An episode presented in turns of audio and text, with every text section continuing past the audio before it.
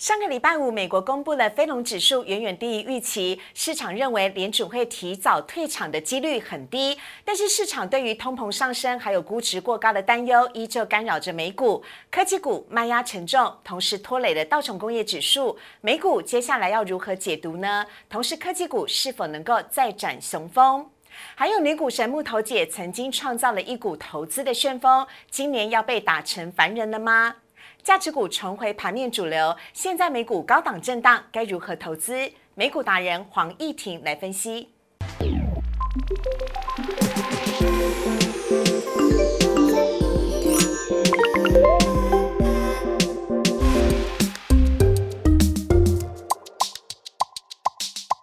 股市人炒店标股在里面，大家好，我是主持人施伟。今天星期三，我们邀请到的是我们的美股达人黄义婷，Berry 哥，Berry 哥你好，大家好。好，今天呢，呃，台股呢，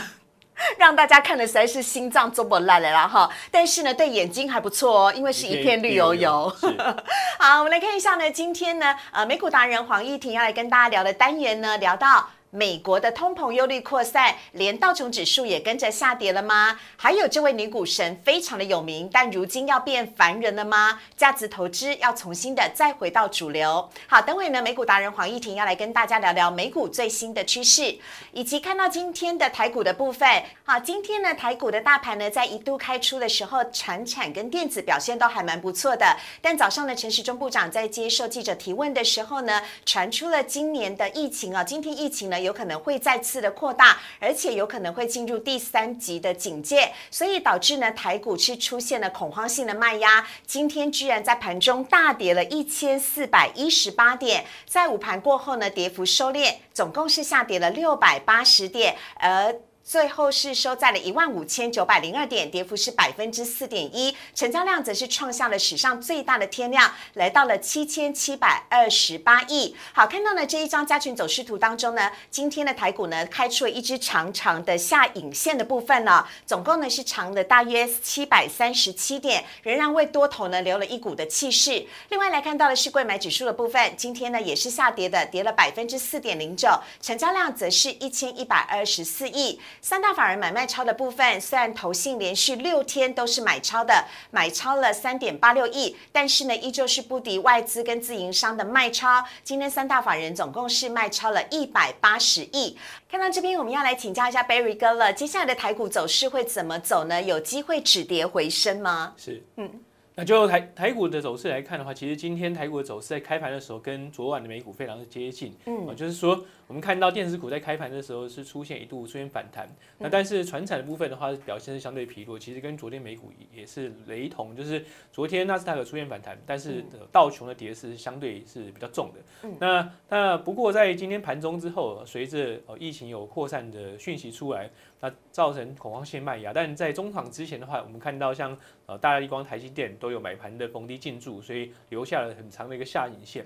那就整个盘势结构来看的话，当然重点还是呃今天的低点啊，今天低低点大概是在一万呃五千一百多点，啊这个点位呢约略是在。呃，今年的一月二十九号的相相对的盘中低点的相对低的位置，所以短线上啊，这会是一个重要的支撑价位。那其实也守住了短线上的一个多头的最后防守。那就整数关卡来看的话，另外一个整数重要关卡是在一万五千点，也就是未来两三个交易日，如果能够守住一万五千点附近的话，那就有助于市场信心持稳。那但更重要的还是在于说，疫情不能再进一步扩散，因为这两天的一个大幅的杀盘都是来自于疫情有。呃，蔓延的现象，所以未来几个交易日啊，如果传出的疫情有相对受控的话，来搭配，其实台股的基本面还相当良好。那四月份的呃上市公司的营收其实都缴出相当亮眼，所以基本面无虞，所以短线上是一个呃恐慌心理所造成的短线上的杀盘。所以只要恐慌心理能够有所呃被控制的话，其实呃台股的多头其实还没有完全的呃气焰还没完全消退。嗯，好啊，所以呢，这边看到的是呢，这个非常的呃特别要替大家特别指出来的是呢，因为今天的盘中最低点呢是来到了一万五千一百六十五点，相对照过去呢就是一月二十九号的最低点左右了，所以这一条非常重要的支撑线。是。务必要守住。好，那我想问一下，就是呢，因为呢，美国的科技股最近也是大家所瞩目的焦点。同样的，对照到了今天台股力拉的，比如说像台积电、红海、联发科，甚至是大力光等等，Berry 哥怎么看呢？其实像昨天今天来看的话，其实大力光有呃收在红盘之上，所以其实逢低买盘的。呃，状况是非常明确。其实昨天的纳斯达克也是盘中一度大跌了两 percent，但随后呃，就是大型的科技股都有逢低买盘的进场，所以让呃纳斯达克收在几乎是平盘的状况。那未来几个交易日，假设如果能够延续这样的一个呃逢低买盘进驻，然后推升或是呃撑住美国的大型科技股的话，基本上呃纳斯达克的短线跌势应该能够稍微止住。嗯，那相对来讲，台股也是一样的情形了。那毕竟啊，在台股的话，电子股的权重还是相对比较重嘛，所以呃，如果纳斯达克或是甚至费半能够止稳的话，基本上对台股大盘的信心是有所帮助。OK，好，那我们就希望呢，明天的疫情呢能够持续的传出好的消息，不要再扩散了。因为今天下午真的传出十几例呢，很惊人，让大家都有点惊吓了。当然是要提醒大家都戴口罩，还有要勤洗手了哈，非常的重要。好，那我们这边先稍微的休息一下了，等会回来的时候跟大家聊聊美股新焦点。今天要告诉你的美股新鲜事。请上网搜寻股市热炒店，按赞、订阅、分享，开启小铃铛。哪些股票会涨？哪些股票会跌？独家标股在哪里？股市热炒店告诉你。欢迎回到股市的炒店的节目现场，我是施伟。每次呢，在节目当中呢，我们都会跟大家在礼拜三的时候分享到美股的相关资讯。相信很多投资朋友呢，应该也都养成习惯了，在台股开盘之前呢，会先看一下当天收盘的美股。那所以呢，我们今天邀请到我们的美股达人黄义婷来告诉我们美股现在最新的趋势。那本周一、本周二，其实美股的表现是相对弱势。那事实上呢，就呃过去这几个交易日来看的话，美股最让呃，投资人看不懂，或者是说看不清的，其实就是四月份的非农就业报告。那非农就业报告在四月份公布出来，结果是吓坏了大家，因为原先市场预期是新增非农就业人口应该会是接近九十呃接近一百万人，也就是九十七点八万人。但公布出来的结果呢，只有二十六点六万人，差距是相当的大。这也太差距太多了吧？这将近有差距了七十万人呢。是，同时呢，在四月部分的话，本来是预估在。呃，四月份的时候能够进一步的降到五点八，但呃，公布出来实际值却是上升到六点一。嗯，那这让市场呃本来应该是非常恐慌，在当但但是当天呢却是很意外的，美股是收红。那特别是当天道琼还是再创历史新高。嗯，那主要因素呢，其实有几个观察重点。第一个来说的话，就是四月份的一个非农就业数据远远不如预期。老实讲，哦这。呃，有点非单之罪啊，因为有一些低薪工作者，其实他宁愿去拿四月补贴，因为四月补贴拿呃拿到的补贴金还比他去去拿的时薪还高，所以在这种情况之下的话，他就倾向于暂时不工作。哦所以我不工作领的钱比我工作领的钱还要多，干脆不要工作。对啊，看到说 四月份的新增非农就业人口哦是相当低的一个状况，但这应该只有美国政府才会发现的事情吧？市场其实是认为这是一个短期现象。那第二个来看的话，就是其实呃企业也有出现招工的困难，也就是说我们看到说呃昨天所公布的三月份职缺呃一共目前还有待找到工作的职缺有八百一十多万人，嗯，其实已经创下历史最最高，也就是说有需要聘雇员工的。呃，企业非常多，但是去找不到适合的人，或者是没有意愿来工作，啊，所以在这种情况之下，企业就不得不上调它的平均时薪。那目前看起来的话，其实四月份的一个平均时薪的增幅也是比预估值来的大，当然没有三月份来这么高，因为三月份对照的是去年三月份市场最低迷的时候，但四月份的一个呃平均的时薪还是比去年四月份来的增加，所以整体上看起来，企业有被迫要调高薪水来吸引呃。民众来上班的一个状况是出现，而且搭配说现在的直接非常多，所以一旦呃整个经济形势继续恢复稳定的话，我们相信整个美国的就业市场的恢复状况会是非常非常的呃强劲。那但在这种情形之下的话，其实就会让呃联总会有更需要花更多时间去停看听去观察。哦，美国的就业市场是不是如他们所预期的，是在年底之前会稳步的去复苏？假设呃整个观察期拖长的话，市场是评估联准会在年底之前做比较大幅度的去缩减宽松政策的可能性是降低，这也也是为什么上周五明明公布数据非常差，但大盘还是继续收高的主要原因。嗯，哎，我蛮喜欢 Barry 哥所提到第三点哦，四月份的就业报告欠佳，并不是代表美国的经济复苏就停滞了，只是这一份的就业报告欠佳而已。但仔细分析下来，美国的经济还是看好的，没那么差，甚至整个就业状况应该是要比呃就业报告体现出来的来的更好。OK，好，下一个我们要来看到的焦点是美国的通膨预期要创将近十年来的新高。是，今天晚上其实就要公布四月份的呃消费的物价指数，那市场是屏息以待。那这个数据呃其实搭配的是呃通膨预期的增加。那通膨预期就美国呃纽约联联准银行四月份的调查来说的话，美国消费者这是一对一般民众所做的调查，预期呃一年后。呃的通膨率会到三点四，这创下了二零一三年调查以二零一三年九月以来最高的一个调查值。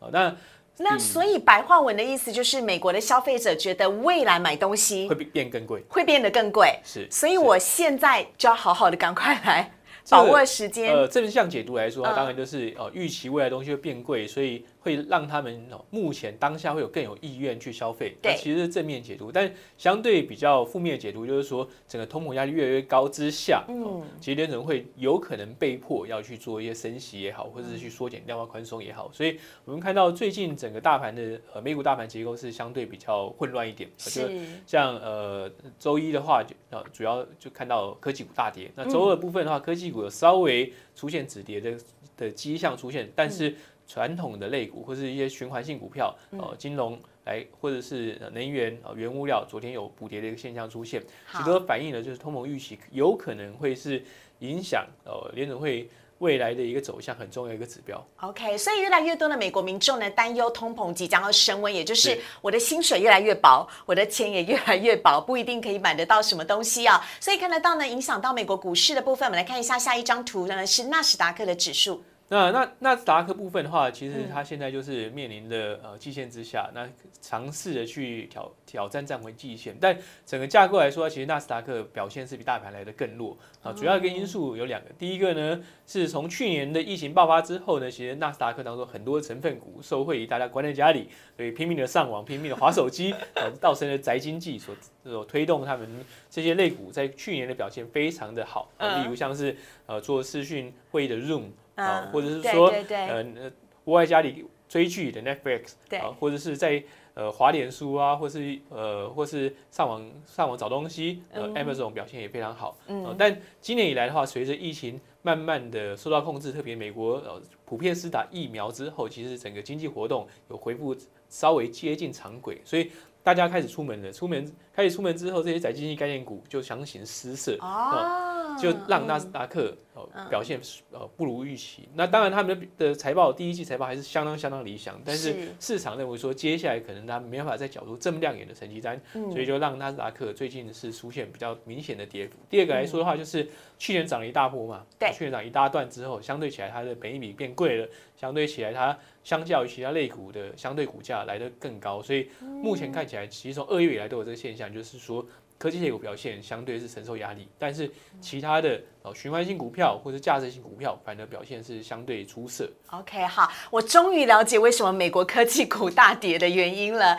我们的美股达人黄一婷说的很清楚啊。那接下来来看到的是呢，一直屡创新高的道琼指数。那就道琼来说的话，主要还是因为它叫道琼工业指数嘛，其实还是反映的是美国本土。的一些经济的活动，那目前来看呢，当然过去这两个交易日出现一些下跌，但整个趋势来看的话，很明显它就是比纳斯达克来的强劲，它甚至在月线之上，啊，整个月线、季线、啊年线都呈现一个多头排列的现象，也就是说它是一个非常还是在强劲的一个强势股的走势之上，那主要还是反映的是美国经济的预期，其实。呃，还是相当正面。这不是只有我们在讲，其实联准会在前一次的利率决策会议当中也有提到，就是当呃疫苗施打之后，其实他们认为说，接下来美国的经济展望是比先前来的更加的乐观。嗯，好啊，接下来呢要来看到的是我们今天的单元的部分了。美股单元要来告诉大家，这位非常知名、全世界都闻名的女股神要变凡人了吗？价值投资是不是要重新回到主流了呢？我们要请呃。一呃，Barry 哥来帮我们告诉一下今天的主题部分。那呃，女股神其实就是呃 k a t h y Wood，去年基本上她是大放异彩，那也是相当相当的为大家所关注的一个呃一个操盘者，或者我们叫她木头姐。其实 木头姐你可能比较熟悉。木头姐，对对对，木头姐。那她其实呃她所创立的呃基金公司呢，主要就是嗯。投资在一些创新类股之上，啊，创新科技股之上，而且她很早呃就抓住了这一波的一个涨势。那在二零一五年起，其实它的一个呃旗舰基金就就已经上市呃挂牌交易了。嗯，那它的旗舰基金呢，ARK Innovation ETF，其实在去年低点到今年的高点一度涨了三百八十 percent 以上。哦，这也是造就它去年到今年年初会非常非常出名的一个主要原因。同时，它也是特斯拉爱好者。哦，特甚至在呃今年二月月之后，特斯拉一度重挫，其实他还是反向去加码特斯拉，啊真的，基本上他非常热爱特斯拉这张股票，因为他认为说电动车是未来的一个呃长期趋势，一定会发生的长期趋势。同时，特斯拉在自驾领域部分的话，还是有它，还有电池技术部分，还是有它的领先的优势存在，所以他还是持续看好特斯拉。但今年二月以来，因为高技高成长的科技股相形失色嘛，对，所以就拖累了这个基金的表现。那目前以来的话，从高点到现在大概跌了三十五个 percent，嗯，也就是说，呃，其实，在因为它整体的一个呃交易活的活络状态，其实在去年下半年开始爆发，也就是说，从去年下半年到现在为止，然后假设你投资到现在都没有出场的话，基本上多数投资人都是套牢的，哦，但是不是呃，因他从高点跌了三十五，他就认为说，哦，他所投资的一些。呃，创新成长的科技类股就不再具有吸引力。老实讲，也不是这么看啊。是怎么？那你要如何的去解读呢？因为从高点重挫将近百分之三十五，那多数人套牢不是短时间之内可以脱身的。其实就是一个观点的问题，就是说，呃，你是看一个月、呃三个月，还是看一年以上的时间？那基本上，呃，其实。它的选股逻辑，呃，原则上来说，还是看这些公司它的一个长期的发展趋势。嗯，只要他认为说这个些公司，包含特斯拉在内，它的长期发展的优势，呃，这个产业趋势仍然存在，它这家公司在这个产业趋势当中还是有相对的利息点的话，其实它还是持续的持有，甚至反向加码。嗯，那但是短线上看起来的话，因为我们前面有提到嘛，就是今年以来其实有一个风格轮转的状态，就是高成长股因为去年涨太多了，所以。相对起来的话，然后再加上说殖率的攀升，就让它的吸引力下降，所以投资人就转到呃循环性股票，哦，所以目前看起来的话，有这样一个状况出现。也就是说，如果你看的是一个月、三个月，也许你真的会认为说，呃，女股神呃 k a s i y 已经不行了。但 放更长期来看的话，从它的过去的操作绩效来看，或者说它所看中的这些所谓呃未来的一个呃产业发展趋势来说的话，老实说这些产业趋势都没有改变，所以基本上来说的话，并不用太去呃太在乎它短线的一些表现了，还是要去看它选的这些股票是不是有长线的竞争优势。好，我们来看一下呢，呃，这支 ETF 它的走势的部分，请 Barry 哥来帮我们做说明。Innovation 的一个过去一年走势，其实可以看到说它从去年低点一度到今年的相对高点，其实涨得非常非常多。对，那但从今年高点以来的话，也下修了呃三十五个 percent。那短线上当然震荡是相对比较剧烈，嗯，但就长线的趋势来说的话，呃，老实说，呃，如果各位还是持续看好呃这些创新类的一些呃投资题材的话，其实它还是有它的投资价值存在。嗯，好，下一个部分我们来看到的是呢，现在大家都在想说，哎，到底美股贵不贵？它的价值值得吗？其实就美股本益比来说，这是 S M P 五百过去三十年的一个本益比。嗯，啊，从目前的数字来看的话，其实很接近两千年的高点。嗯，两千年。所以最左边的这个两千年的高点，跟现在二零二零年的高点，其实是在一个相对性差不多的位置。这是 S M P 五百的本益比。对对对。那呃，这个本益比的部分的话，呃，假设考量到未来十二个月的一个获利成长的话，呃，其实这个本益比有下修的可能性存在。嗯，所以短线上看起来的话，的确，呃，美股很贵了。呃，但我们需要去思考的时候，到底是谁呃创造了美股高本益比？其实是来自于联准会的一个宽松的货币政策。嗯，那既然联准会有可能在今年都会维持宽松货币政策的话，其实美股。高本一比的状况应该是不会有太大改变。嗯，好，第二个来说的话，下一个观察重点当然就联准会下一步了。嗯，那重点是在于说，联准会缩紧货币政策，一定美股会大跌嘛？其实这是一个大灾问。是，其实前面有跟大家报告过，就是只要在当时美国的经济跟企业获利还是维持正增长的话，嗯，美联准会的调整，货币政策调整。应该是在调整之前会对美股的信心有所冲击，但不影响基本面。所以，呃，短线上如果因为担心联准会要提早去做一些缩表，或是提早去升息的话，造成股市的震荡，那只要基本面没有太大疑虑的话，反而会是一个不错的重新部件。部位的一个时机点。好，接下来我们来看到的是呢，Barry 哥告诉我们今年呢美股的一个趋势。我们这边可能要先做一个名词的解释，可能对于一些刚刚接触美股的人，他可能不是很了解什么叫价值股，什么叫成长股。但 Barry 哥要告诉你的是，今年的价值股会优于成长股哦。其实今年以来的表现，其实很明显看到说，呃，价值股的投资的绩效是很明显的优于呃优于成长型股票。那成长型股票呢，其实去年表现是大放异彩，因为呃，去年就是一个本一比扩张的年代，那这个那种环境之下的话，就会让投资人去追逐有长期的获利成长的公司啊，但是这些获利成长公司、长期获利成长公司不见得当下就有获利能力，嗯啊，所以它会呈现一种高本一比，但是有高的股价的波动性跟成长性的一个状态。去年就是如此，但今年以来的话，其实就有两相。呃，整个情势有出现逆转，就是相对起来，去年不是这么受欢迎的价值性股票，也就是说，它的股价相对起来是比较便宜的类股，嗯，相对起来，本益比是低于大盘，相对起来，它的呃一些现呃其他的例例如像是 P/B ratio，那就是股价净值比也是低于大盘的类股族群的话，呃，去年不受到欢迎，但今年以来的话，随着整个投资风格改变，今年反而是受到投资人青睐。那年初迄今的话，如果我们看同样是 S M P。的一个是 value，就是价值型的 ETF，那今年以来表现大概十六 percent 左右。是。但如果是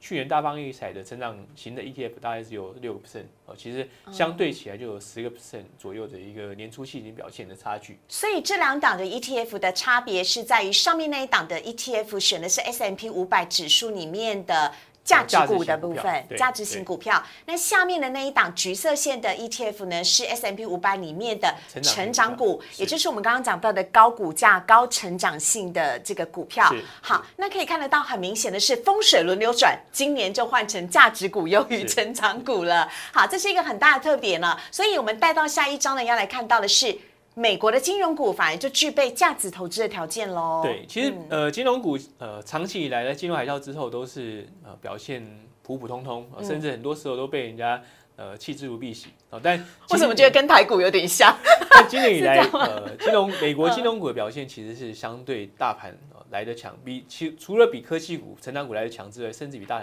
大盘来的强劲。嗯，那主要一个因素来说的话。第一个，它的本益比非常低，那目前只有十八点八倍。前面那张图看到，现在的美股的本益比已经接近三十倍了，所以它差距落差非常大，也就相对大盘它便宜非常多。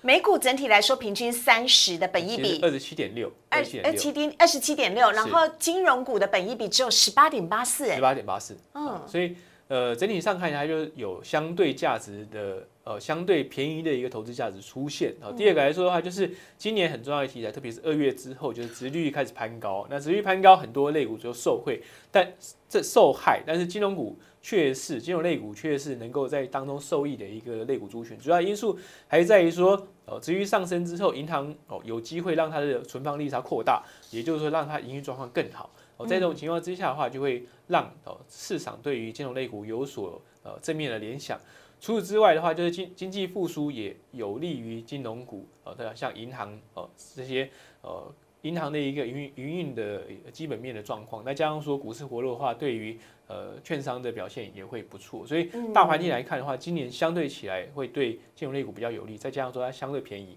啊，所以再加上说，它相对对于值域走升的冲击，啊，不是受害，反而是受惠。所以今年来说的话，呃，金融股的表现是值得投资人去持续关注。好，所以呢，我们在尾盘呃最后的时候呢，要推荐给分享给大家的，就是一个是美国的金融股，今年呢具备有价值投资的条件，而且还被低估哦，所以未来呢是还具有成长空间的哈。另外一个呢，则是我们刚刚讲到的 S M P 五百指数里面的价值型的 E T F 这一档呢的基金呢，也是值得大家来。做留意跟投资的，今年以来已经有百分之十六非常好的一个效益存在了。好，这是我们今天的美股单元，我们也非常的谢谢 Barry 哥，谢谢各位时间。好，如果呢你喜欢我们股市热炒店的话呢，非常欢迎大家哈，可以呢在我们股市热炒店的 YouTube 上面帮我们呃按赞、订阅、分享以及开启小铃铛，就不会错过每个礼拜呢周一到周五晚上七点半的节目内容了。当然，如果你想要听呃 Barry 哥呢带给你更多有关于美股的方面的讯息，不管是什么样的主题呢，都可以在我们的下方的留言区留言呢，来告诉 Barry 哥，我们都会尽量的来满足大家的需求。也非常谢谢 Barry 哥，谢谢谢谢谢希望明天台股大涨，一定要涨，拜拜。谢谢，拜拜。